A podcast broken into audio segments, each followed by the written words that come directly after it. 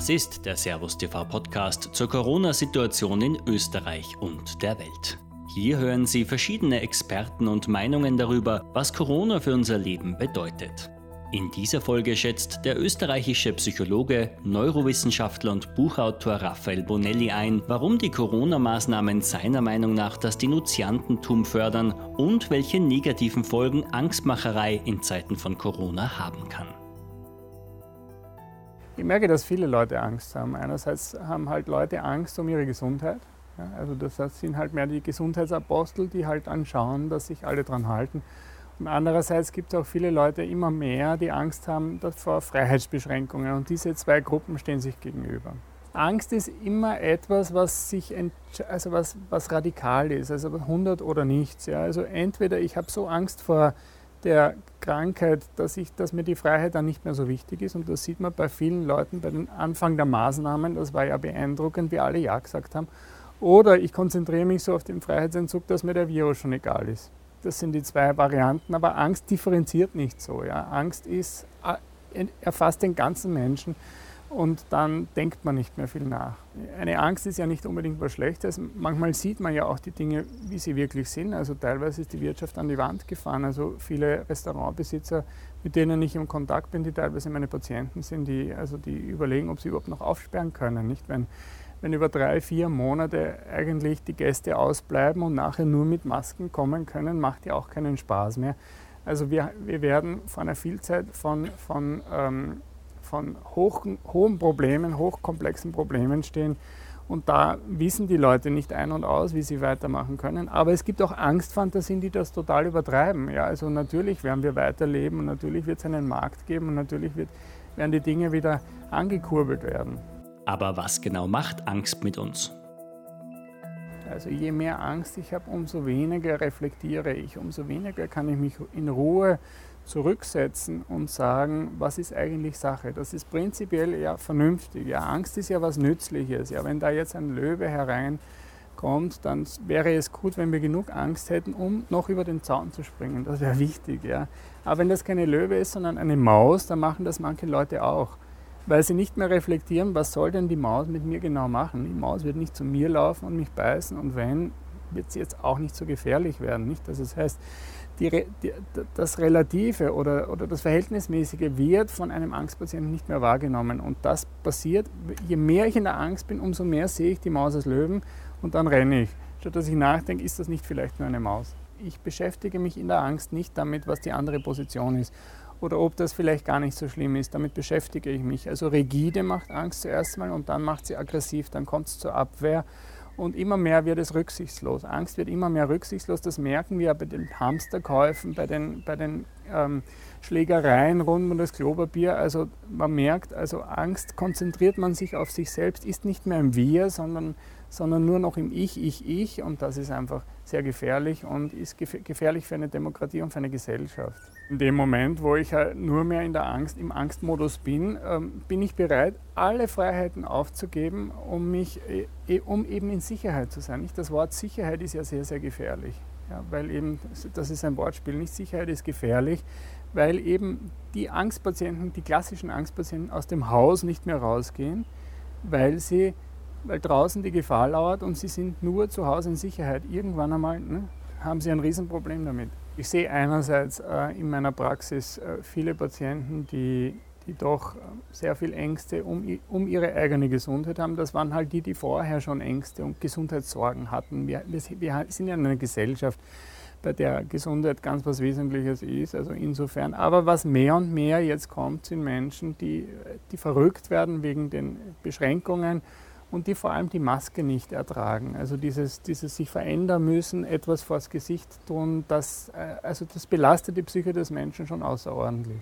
Es gibt äh, Menschen, die, die, an denen Corona psychologisch total vorbeigeht. Es gibt Menschen, denen das Spaß macht. Und es gibt Menschen, die in vielerlei Weise darunter leiden. Ja, es gibt auch Leute, denen das Spaß macht, na freilich, weil sie irgendeinen Vorteil haben. Ich meine, es gibt ja einige Firmen, die machen im Moment die Kohle ihres, ihres äh, Jahresumsatz in, in, in, zwei Monaten. Also da habe ich jetzt einige, mit denen ich in Kontakt bin. Also es gibt eben auch Kriegsgewinnler sozusagen, Leute, die da profitieren.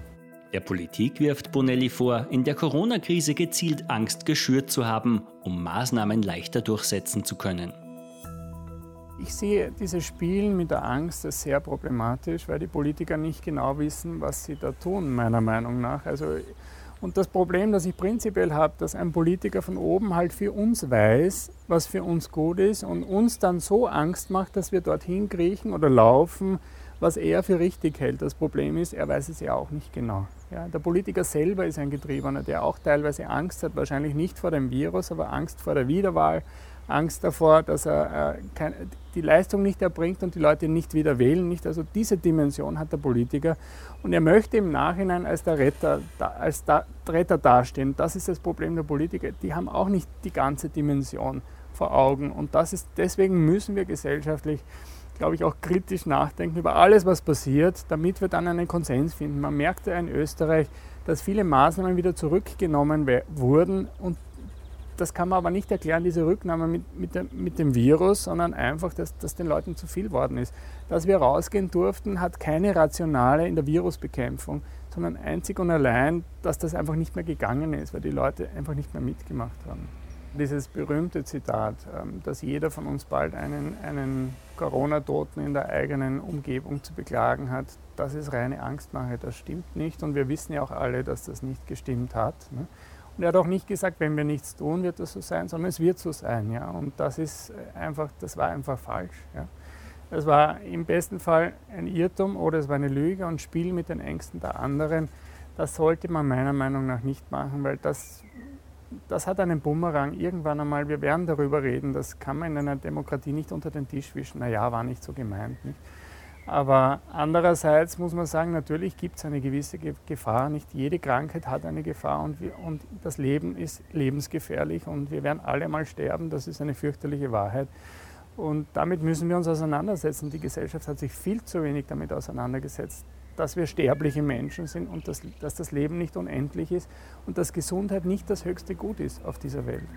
Kritisch sieht der Psychologe auch den zwischenzeitlichen Anstieg von Anzeigen, bei denen sich Menschen wegen minimaler Verstöße gegen Corona-Verordnungen teilweise anonym gegenseitig angezeigt haben. Also dieses Denunziantentum ist was ganz Neurotisches. Ja. Der Neurotiker fixiert sich sehr auf sich selber und empört sich über andere Menschen, ja, so nach dem Motto, das würde ich nie tun. Ja. Also der schaut da drüben und, und, und die, die, der Affekt, den er dann bekommt, ist eben Wut, Ärger, Empörung und dem tue ich eben ganz was Böses, ja, dem schicke ich die Polizei. Das ist ja innerhalb von Österreich noch sozusagen das, die ultimative Maßnahme und das ist so eine Art von Aggression, wie ich den eben bestrafen kann, weil der eben schlimm ist. Nicht? Das ist so wie die Empörung eben des braven Schülers, dass der schlimme Schüler hinten Spaß hat. Das teilt unsere, äh, unsere Gesellschaft enorm auf. Also ich merke auch, dass die Fronten sich immer weiter verhärten. Einerseits eben die Gesundheitsapostel, die immer mehr zu Gesundheitsfanatikern werden und dann eben auch vernadern und und denunzieren und anzeigen. Es gibt ja doppelt so viel Anzeigen, muss man schon sagen, wie Erkrankte. Nicht? Also das ist schon sagenhaft. Ja.